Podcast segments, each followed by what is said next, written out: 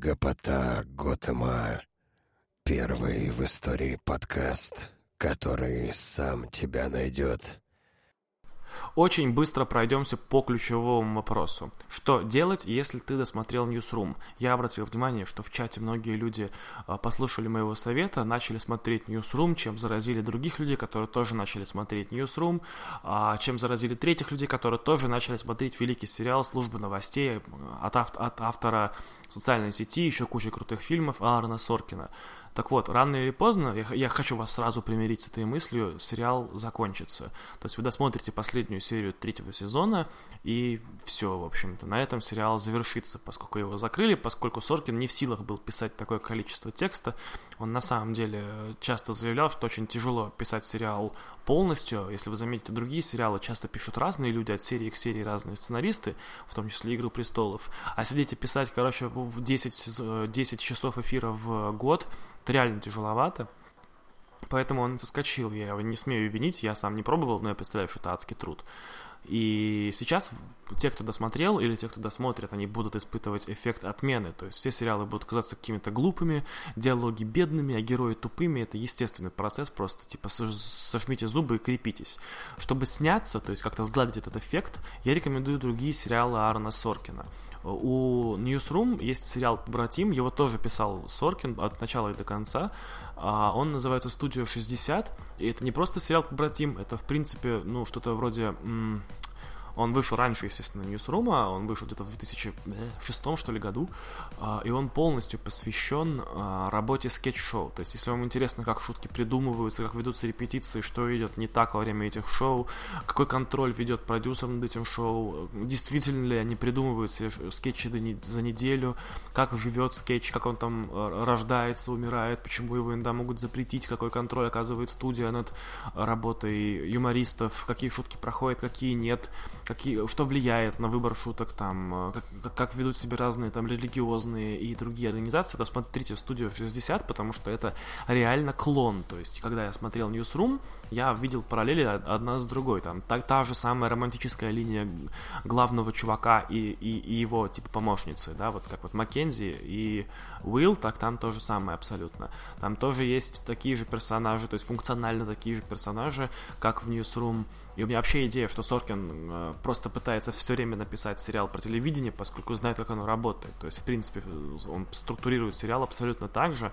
Сериал в студию 60 ровно 24 серии, Э, последние две вообще невозможно оторваться. А, э, и нет, про последние две нет смысла рассказывать, я расскажу про начало. То есть у меня был очень хороший друг, его звали Саша, он, мы с ним жили в Апатитах, снимали одну квартиру, и он все время, буквально год, наверное, подряд э, говорил, посмотри студию 60, посмотри студию 60. А я думал, что студию 60 это какая-то лоховская тема абсолютно для, для отстойников, и не смотрел студию 60, о чем сейчас, конечно, жалею. В итоге там совсем случилась какая-то сериальная засуха страшная, и Саша убедил меня в том, что либо нужно смотреть студию 60, либо, в принципе, вешаться уже. Я запустил первую серию, и первое, что я увидел, это титр, что written by Аарон Соркин, и такой, бля, Саша, что ж ты раньше не сказал, что это сериал Аарона Соркина? Я ж, блядь, вообще не могу, господи, господи, господи. В итоге у нас с друзьями часто было такое испытание, ну, с моими э, последующими, что я рекомендовал студию 60 и интересовался, сколько серий они смогут посмотреть подряд. То есть это какой-то синдром Firefly. Ты включаешь одну чисто ознакомиться с сериалом, и где-то в 4-5 утра ложишься спать, потому что седьмая закончилась, и ты вообще не представляешь, как эти часы пролетели. То есть у меня рекорд 7. Э, один мой друг посмотрел 18, потому что на следующий день был выходной, он просто не мог остановиться. Э, каждая серия новая ситуация, они всегда комичные, веселые. Ну, а как может еще выглядеть э, сериал про скетч-шоу? Правильно, он комичный должен быть и веселый. Для совсем фанатов, короче говоря, политической сатиры Соркина рекомендую West Wing. Я его смотрел только одну серию, но все говорят, что это тоже крутой сериал. А, идея примерно в следующем. Соркин умеет писать только про две вещи. Он умеет писать про телевидение отлично и про политику. Вот. Все остальные вещи, типа, он писал про спорт в Moneyball и про интернет э, и э, стартапы в Social Network, просто так повезло. На самом деле он вот эти две темы, политика и телевидение, умеет освещать как никто другой. Поэтому, если вас все-таки интересует из Ньюсрума сторона того, как работает телевидение, 24 серии «Студио 60» к вашим услугам. Там Мэтью Перри, там Сара Полсон, там великолепный вообще сериал, который прям, и там и браменс есть, и, и, и романтика, и шутки-прибаутки, и фразы, которые вы запомните реально всю жизнь, и безумные ситуации, и срывы репетиций. И даже вы, те, кто смотрел Newsroom, найдут там похожие сцены и похожие фразы, то есть будете вообще впечатлены. Для тех, кто хочет политику, идите в West Wing, там история про то, как люди работают в администрации президента, и все тоже очень круто. Вот. Надеюсь, всем помог, кто собирается заканчивать или уже закончил Newsroom. А что делать, если вы смотрели все сериалы Соркина? я не знаю, блин, ждать его новый фильм, наверное.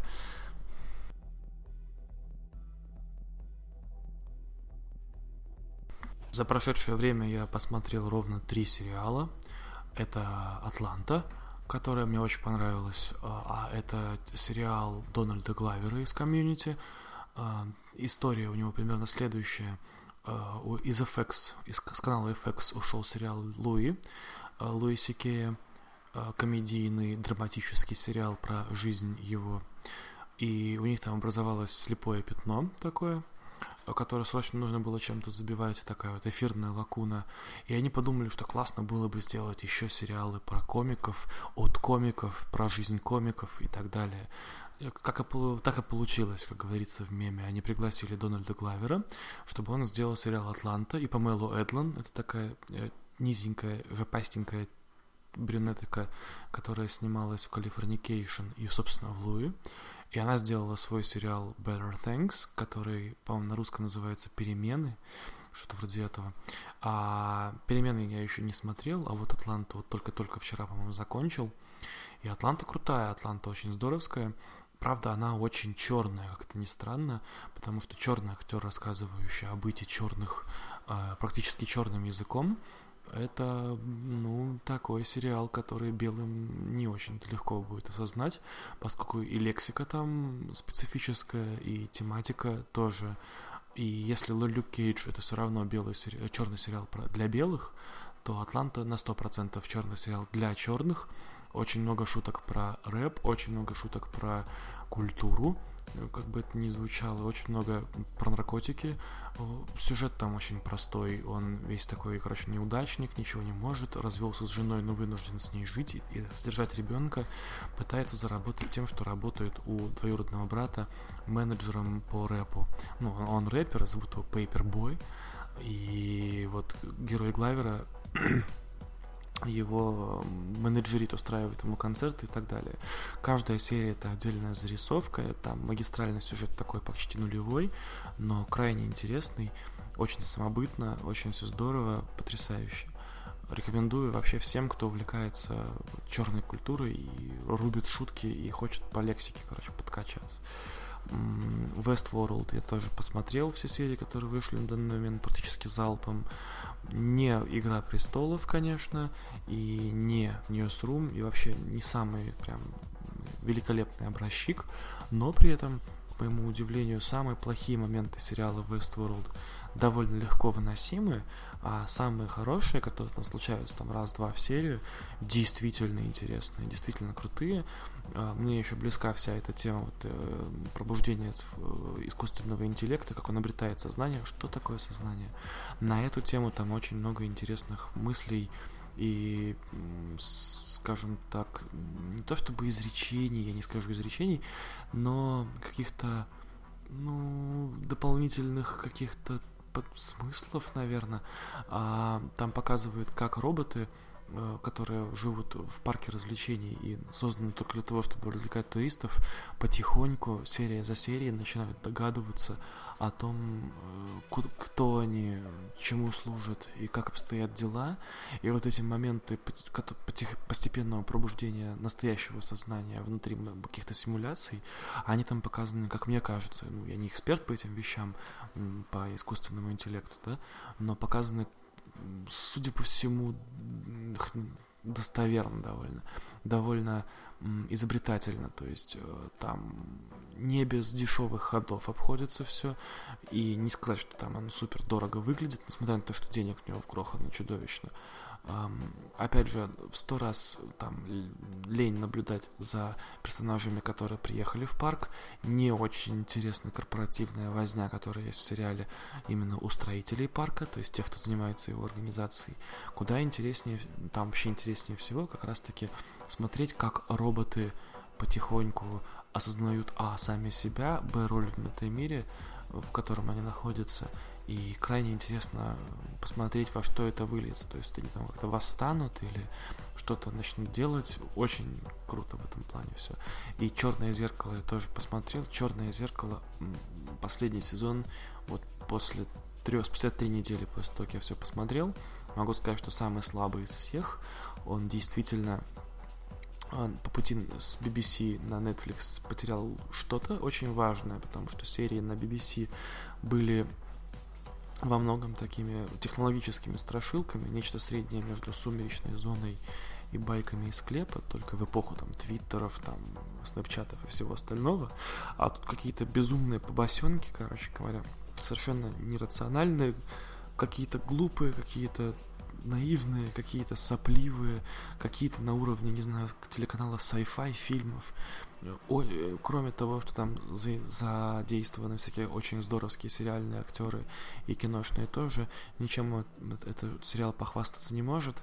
Эм, то есть все, чем он так меня конкретно цеплял в первые просмотры, тут куда-то вообще исчезла давным-давно и оказалось никому не нужно. Всем нужны шутки-прибаутки про лайки, какие-то лесбийские истории про виртуальную реальность. Мне больше всего понравилась вторая серия. Э, многим она не понравилась, насколько я посмотрел. А, хотя там вот некоторые твисты, связанные с сознанием, сделаны прям по Филиппу Дику. И мне вот именно этот момент, когда мозг, зная, что он в симуляции, но нацелен на то, чтобы сам себя обмануть, начнет создавать дополнительные слои реальности и пытаться наколоть сам себя, это мне очень близко и очень интересно было посмотреть, как это сделано. Все остальное, все серии, последние две вообще просто мрак. Невозможно смотреть, такая блевотина. Главный твист предпоследней серии я случайно понял где-то на десятой минуте, поскольку, ну, как только этот огонек появился в кадре, потому что эта скоп... идея скопирована с какой-то короткометражки про игроков, которые играют э, против каких-то боевых роботов. То есть я сразу такой, господи, даже, блин, предсказуемо на 8 шагов вперед. А если ты рассказал твист, то ничем другим наслаждаться в этой серии практически и невозможно. И финальная серия вообще, я сначала, сначала такой, вау-вау-вау, классная идея, можно в отдельный сериал было сделать, э, пилот про двух детективов, одна из которых работает по классическому методу, а вторая такая фанатка социальных сетей и цифрового анализа, но в итоге все скатилось в сюжет про хейтерство и самоубийство, и пчел, и так далее. В общем, мерзость невыносимая. Поэтому смотрите э, Атланту, если есть желание, смотрите Westworld, он хороший, по крайней мере, вот каждый понедельник я его включаю и не обламываюсь. А вот черное зеркало, конечно, очень сильно подвело. Мне кажется, Брукер просто достал ради Netflix какие-то выкинутые а, макеты серий, которые создавались для первых сезонов, и на большие деньги Netflix их написал, поставил и сделал, чего на самом деле не стоило совершенно. Вот. Очень разочарован.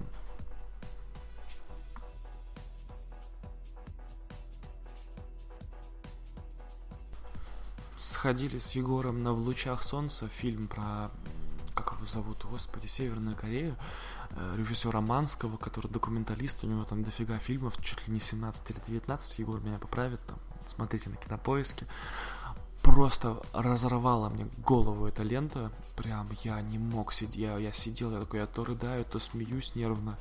Абсолютно невероятный фильм, там просто все супер классно сделано. Манский отправляется в Северную Корею снимать пропагандистский фильм про то, как хорошо быть северным корейцем по сценарию северокорейской стороны.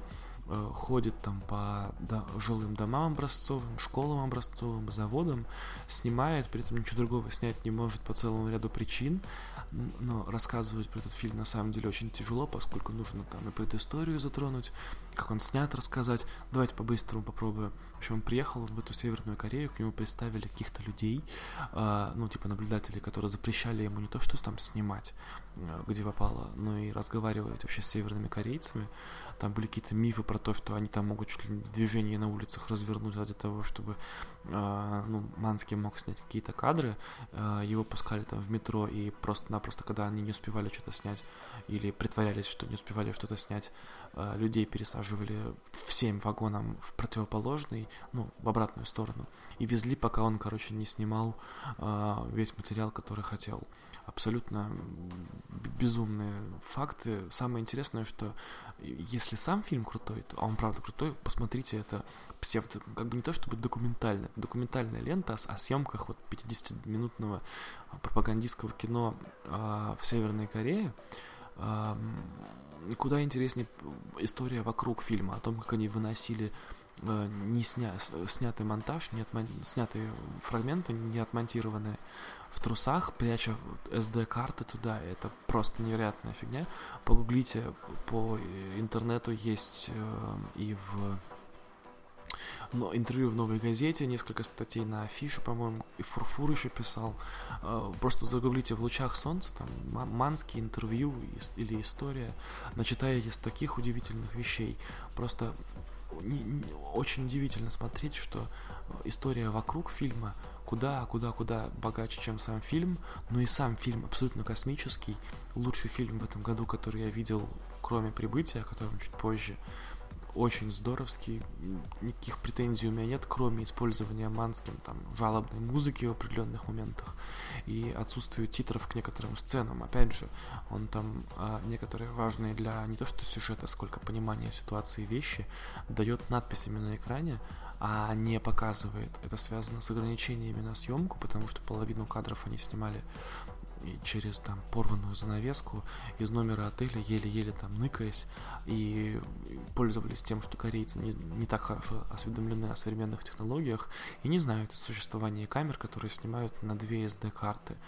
Очень вот эта деталь мне понравилась. Короче говоря, смотрите кино, оно идет всего в 17 экранах Москвы, то есть если вы не в Москве, то просто сидите на жопе ровно, пока оно не выйдет. Его сейчас можно найти в интернете на сайтах, но без последних 20 минут, а они очень крутые. Эм, и ждите, пока оно выйдет полностью, смотрите, а пока почитайте про историю создания. Эм, это, в принципе, так же интересно, как смотреть сам фильм. Очень круто, прям, ребят, вообще, я снимаю шляпу, если честно. Мое уважение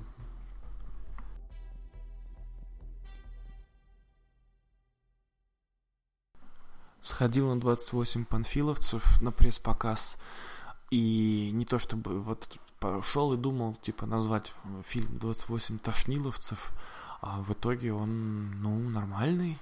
То есть, э, во-первых, там люди разговаривают вменяемо, то есть никаких там супергероических воплей, типа за Россиюшку, за Сталина там нет.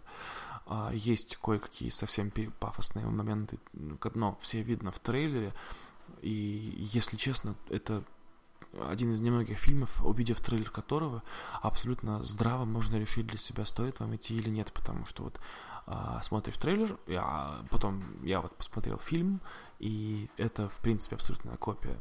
Другое дело, что а, Значит, 28 панфиловцев, да, а, это история о том, как 28 человек сдерживали там танковое наступление немцев в каком-то там районе, на каком-то поле, и я, я честно, не в курсе и, значит, сдерживали, сдерживали изо всех, всех сил, и вроде как сдержали, да, то есть там немцы обступили, пришло подкрепление и так далее. Ну, я фильм пересказываю, в «Легенде» они, по-моему, вообще все умерли, неважно. Эм, проблема в том, что фильм снят на очень маленькие деньги, и это там тоже изредка бросается в глаза, типа в кадре одновременно там не все танки, в кадре одновременно не все солдаты, очень много таких сцен, где кто-нибудь разговаривает, а вся война существует только в виде звуковой подложки под этот разговор, и камера трясется от взрывов. Ну, то есть, типа, что-то происходит, на самом деле ничего не происходит, они там просто сидят и разговаривают. Но не в этом проблема. А, основная штука, которая мне понравилась в фильме, это то, что непонятно, что они конкретно защищают. Весь фильм базируется вокруг этих 28 панфиловцев, и выглядит это все примерно следующим образом. То есть вот два часа идет фильм, и история примерно такая. Типа вот стоят пацаны и, короче, вот стоят. К ним приходит человек и говорит, вам нужно будет стоять. Они такие, черт, серьезно? Он такой, я научу вас стоять. Он их, значит, учит стоять. Потом им приходит приказ, стойте. Они такие, ну мы и так стоим. Они такие, стойте еще лучше. Они такие, ну мы будем стоять просто как, как, как суки будем стоять. А они такие, ну все, стоим. Значит, приходят немцы, и они стоят. Ну, выстаивают, да? Вот и весь фильм, серьезно. Э, и при этом камера остается в пределах этого поля, показывает одних и тех же персонажей, хотя при этом не очень понятно, что они защищают. Лес, полянку какую-то, реченьку. Они говорят, мол, за нами Москва, нельзя отступать. Но покажите вы Москву, покажите их родных. Я понимаю, денег не хватило. А, денег реально было мало, по-моему, всего миллион долларов. А, и из них там выжимали все, что только могли. То есть там действительно одна пушка, один пулемет, там, два противотанковых ружья. Я не уверен, что это типа проблема вооружения панфиловцев. Я практически уверен, что это проблема бюджета. Но, опять же, э, непонятны ставки, за которые они стоят, да, не показывают ничего, кроме их самих. Э, один только кадр с двумя дедами, которые смотрят на постепенно подрывающиеся артиллерии поле. Но неужели они воюют за двух дедов? Да, это же удивительно. И не показывают ни их девушек, ни их семьи, ни то даже фотографий там, насколько я помню, у этих солдат нет. То есть они просто солдаты, которые стоят. Еще есть странный момент, связанный с тем, что они там вспоминают э, известные легенды о том, как кто-то выстаивал, то есть самураев, там, ковбоев и спартанцев, что сделано, естественно, режиссером для того, чтобы как-то прокомментировать всю эту вот шумиху, связанную с тем, что является миф о 28 панфиловцев мифом или реальной там полковой историей. Вот. И там эта история вся о мифе и мифологемии и мифологии в культуре поднимается примерно в течение первой половины фильма раза четыре, то есть там даже есть сцена с политруком, который читает заголовки газет и пересказывает военные сводки, которые там не все прав правдивые. И вот солдаты там понимающе кивают, но по лицам там видно, что они понимают, что это пропаганда. То есть первая половина фильма фильм оправдывает миф о 28 панфиловцах, во-вторых, он тратит свой миллион... Во второй половине фильма он тратит свой бюджет на взрывчики, стрельбу, крики. Э, опять же, ничего там сверхъестественного нету, но фильм определенно хороший. То есть скучно его смотреть не было, мыслей в нем, конечно, никаких нет. Вот были герои, значит, их шестеро, и вот в конце они как памятники стоят, а было их 28, и они стояли, и стояли прям как суки, невероятно так стояли, что прям выстояли не знаю, ну, определенно лучше, чем «Утомленные солнцем» в 100 тысяч раз практически по всем параметрам. Если кто-то тут такой патриот и так любит отечественное кино про Вторую мировую, там, Bulls Go, разочарованы не будете. Однако, если вы вообще не очень любите ни тематику, ни стиль, ничего, то ради бога может пропустить, потом посмотрите, когда ну, настроение будет, или вообще никогда, то есть ничего не потеряете. Не обязательно такое увлечение.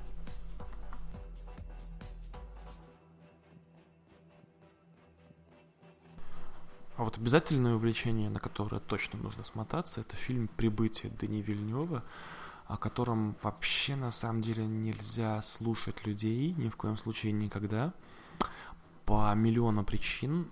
Я только, только что с показа, я приехал сейчас на такси, еле-еле пробрался домой, потому что соседи закрыли дверь на цепочку, и мне нужно было размыкать звено ключом, стоя в подъезде и матерясь в течение там, минут пяти. Незабываемый опыт, всем рекомендую. А, Фильм Дани Вильнева. Начну с самого начала. Вильнев тут стремительно становится моим любимым режиссером, поскольку вот я не успел посмотреть «Костры», «Инцидиес», это «Пожары», я не помню фильм, но вот «Пленницы» мне сначала понравились, я такой, ну, молодец, типа, мужик «Пленницы» снял. Потом вот «Убийцы», вообще супер фильм, «Убийцы», вот «Сикарио», прям супер кино. В прошлом году даже он я в список на TJ добавлял его, крутых фильмов, которые могли пропустить. Мне потом даже спасибки люди слали, типа такой фильм, такой фильм. И вот, значит, он взялся за фантастику, действительно фантастику, и снял ее, ну, к моему удивлению, фантастически, и построил фильм примерно следующим образом. Он, короче, прекрасно понимает, что фильмы смотрят не идиоты, это, кстати, очень приятно, потому что ни одной сцены, где что-то разжевывается для дебилов или для тупых, для тупого говна, короче, нету. То есть фильм действительно э, похвально, что нет требует эм, от зрителя знать что-то больше того, что он знает, но при этом и не считает нужным ему что-то доступно объяснять по 15 раз наглядно, э, если вдруг вы не поняли. Вот Егор корил доктора Стрэнджа за сцену, где он чуть ли не там не 30 раз рукой вводит э, этим амулетом глаза Агамота, чтобы показать, что яблоко меняется, да. В прибытии такого нет, то есть если или ты отвернулся, или ты ушел пописать, если пропустил, сам дурак, никто тебе ничего повторять не будет, следи и думай. Но это все детали. Значит, смотрю я фильм «Прибытие» в кинотеатре. И такой первые там минут 10. Я такой, а, это типа Alien Invasion Movie, все понятно. Инопланетяне прилетели, сейчас мы будем типа с ними разбираться. Че все так впечатлялись этим фильмом, непонятно. Значит, там еще 30 минут. А, понятно, это фильм, где мы исследуем инопланетян, а на самом деле они исследуют нас. Возможно, будет твист, где мы исследуем инопланетян, но понимаем в итоге нашу природу. Типа тоже 100 миллионов фильмов таких видано, и Сфера, и, не знаю, Event Horizon, вообще 100 миллионов, тысяч, Контакт, ради бога, наплевать в этот раз. Все понятно. Потом, значит, о, типа, у Вильнева враг, там есть сцена, которая очень напоминает фильм «Враг», не буду говорить какая, увидите сразу поймете. И типа а, понятно, эта сцена, это фильм будет о том, как женщина или человек, не опять, извините, поздно уже, просто 4 часа ночи почти. Это фильм о том, как человек, исследуя что-то, постепенно сходит с ума, перестает концентрироваться на всем и едет по наклонной, думаю я. А то и каждый из этих разов этот фильм меняется, я оказываюсь неправ, но последние, условно, там 40 минут или полчаса Вильнев всем скептикам, э, тем, кто еще не уверен, что он справится с бегущим по лезвию, э, с теми, кто вообще его не знает, с теми, кто думает, что все видел в кино и все понимает, и с теми, кто думал, что вокруг идеи типа фильм об инопланетянах, где с ними сражаются языком, вот, а, эм, насовывает попросту хуев за щеку. Это фильм про вторжение инопланетян с единственным взрывом и одной перестрелкой. Я был очень разочарован, думал, обойдется без этого. Вот, это было бы как-то изящней. Но ладно, это тоже не принципиально. А, дело в том, что последние ну, 40 минут, полчаса Вильневского прибытия это нечто, чего до сих пор я в кино ни разу не видел. Это нечто, что заставило меня конкретно, короче, вот до сих пор находиться под серьезным впечатлением и, опять же, анализировать вот эту идею, которую Вильнев туда впихнул э, в этот фильм. Ну, не, не говорю, что впихнул, типа, это неуместно, он как раз-таки ее туда очень правильно вставил. А, о, на самом деле и невозможно. То есть, если кто-то отписывается вам по фильму «Прибытие» сразу после эм, просмотра, не верьте ему, он еще ничего не понял. Мне кажется, это фильм, который там вызревает в течение нескольких суток еще в тебе и я буду держать вас в курсе, если мы там что-то будем записывать. Следите за моим там ВКонтакте, Твиттером, потому что, ну, это какая-то мысль больше, чем не то, что конкретный фильм. Мысль больше, чем кино, мысль обо всем сразу.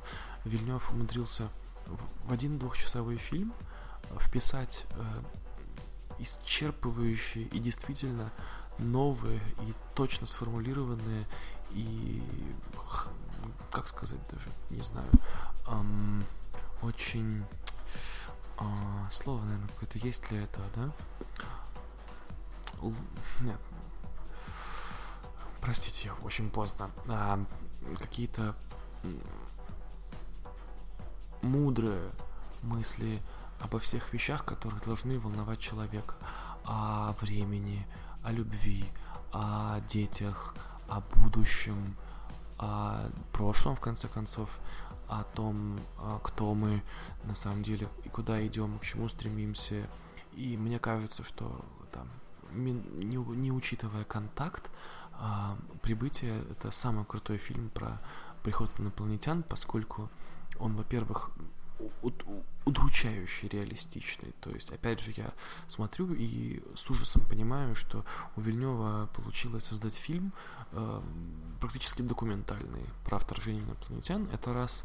И два, умудриться э, не просто снять фильм, где они прилетели там и что-то сделали, а, а как вот, ну, бывают такие фильмы, да, там, День независимости, например, обе части. И, но снять фильм, где они действительно делятся с землянами чем-то главным, чем-то бесконечно вселенски мудрым и бесконечно вселенски точным и важным.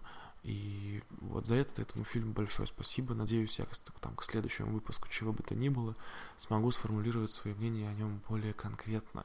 А, может быть, даже отдельный выпуск выпущу, но не обещаю. На прибытие надо идти, бежать. Э, лучше одному, лучше спокойно. Он очень размерен, но никуда не торопится. Он очень э, по темпу э, такой вяленький, но при этом мысли там с него уйти или на нем уснуть нет никакой. Опять же, я очень рад, что э, Вильнев продолжает работать с Йоханом Йохансоном. Это композитор Сикарио, Пленец, там, Врага.